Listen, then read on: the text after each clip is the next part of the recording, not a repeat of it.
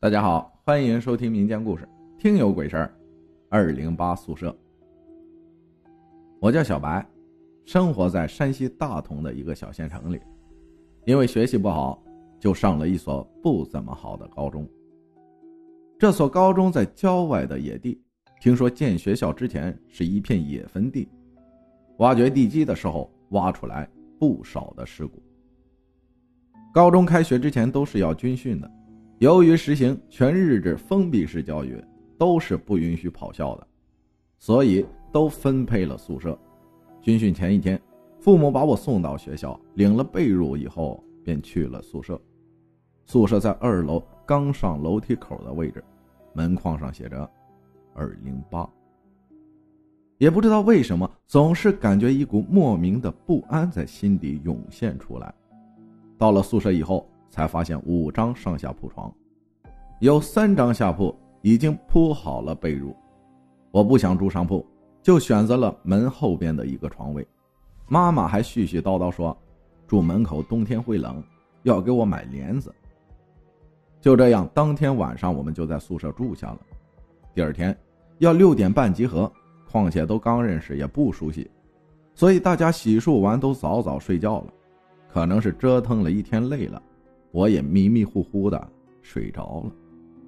第二天早上，天刚刚放亮，我就醒来了，也懒得动，躺在床上看了一眼自己的腕表，五点半。想想还有半个小时，就寻思着再睡一会儿。刚眯上眼睛，就听见靠窗户的那个床位发出了轻微的声响。我还想着小姑娘怎么这么勤快，早早的就要起床了。就翻身起来看了一眼，只见靠窗摆放的那张床上，坐着一个长发姑娘，正拿着梳子梳头发。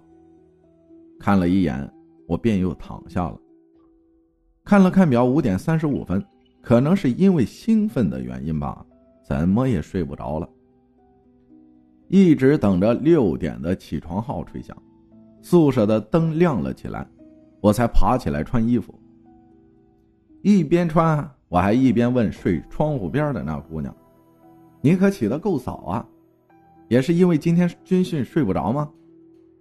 那个女孩突然站定，惊讶的看着我：“没有啊，要不是灯亮了，我才懒得起呢。”我正纳闷的时候，她隔壁床上铺的姑娘突然哇哇大哭起来。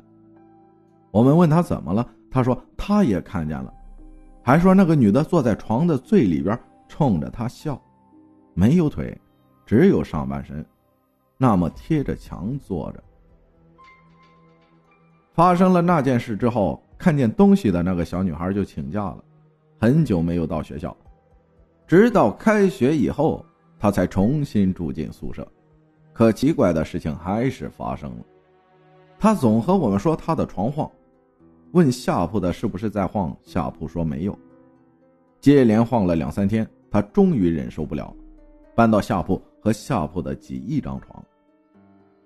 我还偏偏不信邪，在他的床上拴了一个小钥匙，然后让宿舍所有的人都站在地上，不碰任何一张床。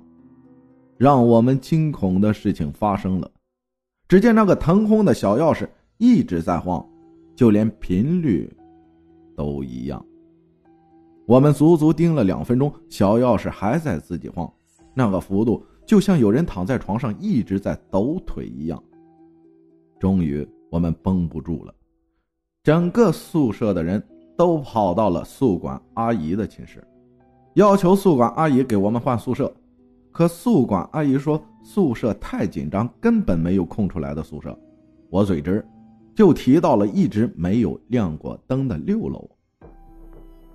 宿管脸色突然变得很愤怒，让我们都老实回去宿舍睡觉去。我们战战兢兢的回去了。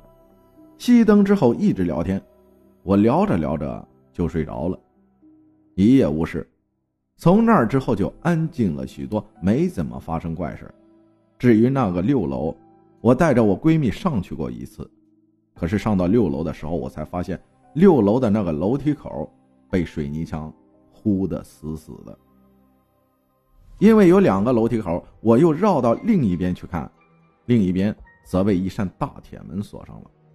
看到这一幕，我便心生退意，赶紧带着闺蜜退回到楼下。之后回到家里询问妈妈，我才知道之前女生宿舍六楼有一个女孩子因为感情原因跳楼自杀了。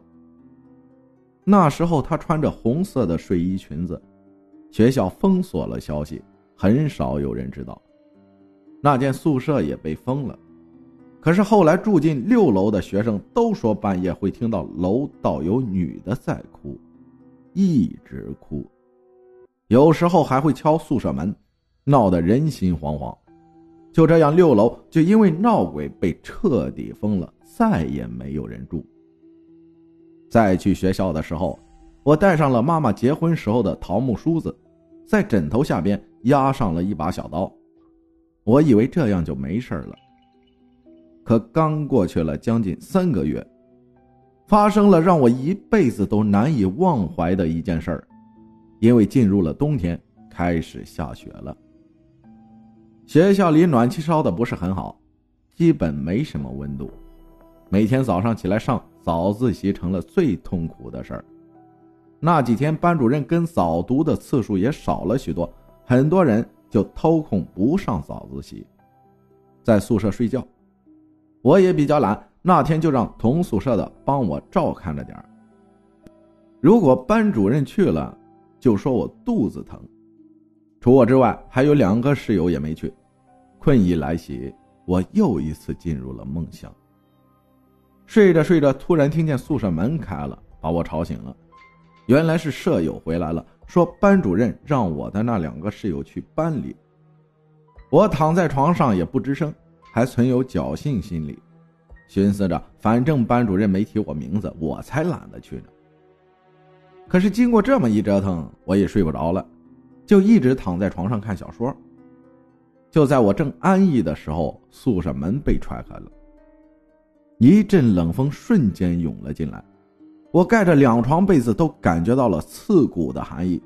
一大群人拿着手电冲了进来，男的、女的、老的、少的，都有。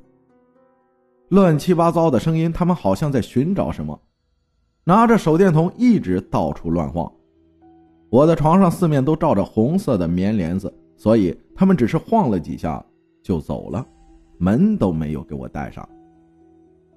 我的大脑这时才突然反应过来，那个时候怎么会有这么多人进女生宿舍楼呢？吓得我冷汗刷刷的冒，手脚冰凉，估计那时候我的脸都被吓成青色了。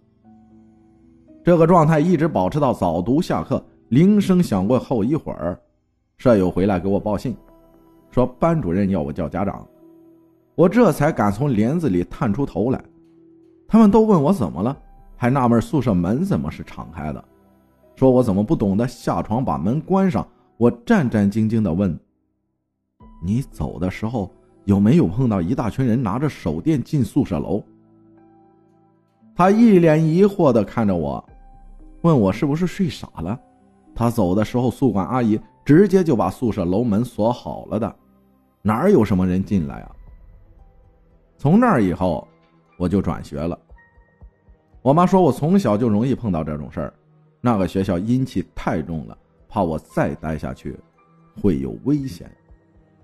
说真的，我到现在说起这件事儿，都感觉手脚发麻，脊背发凉。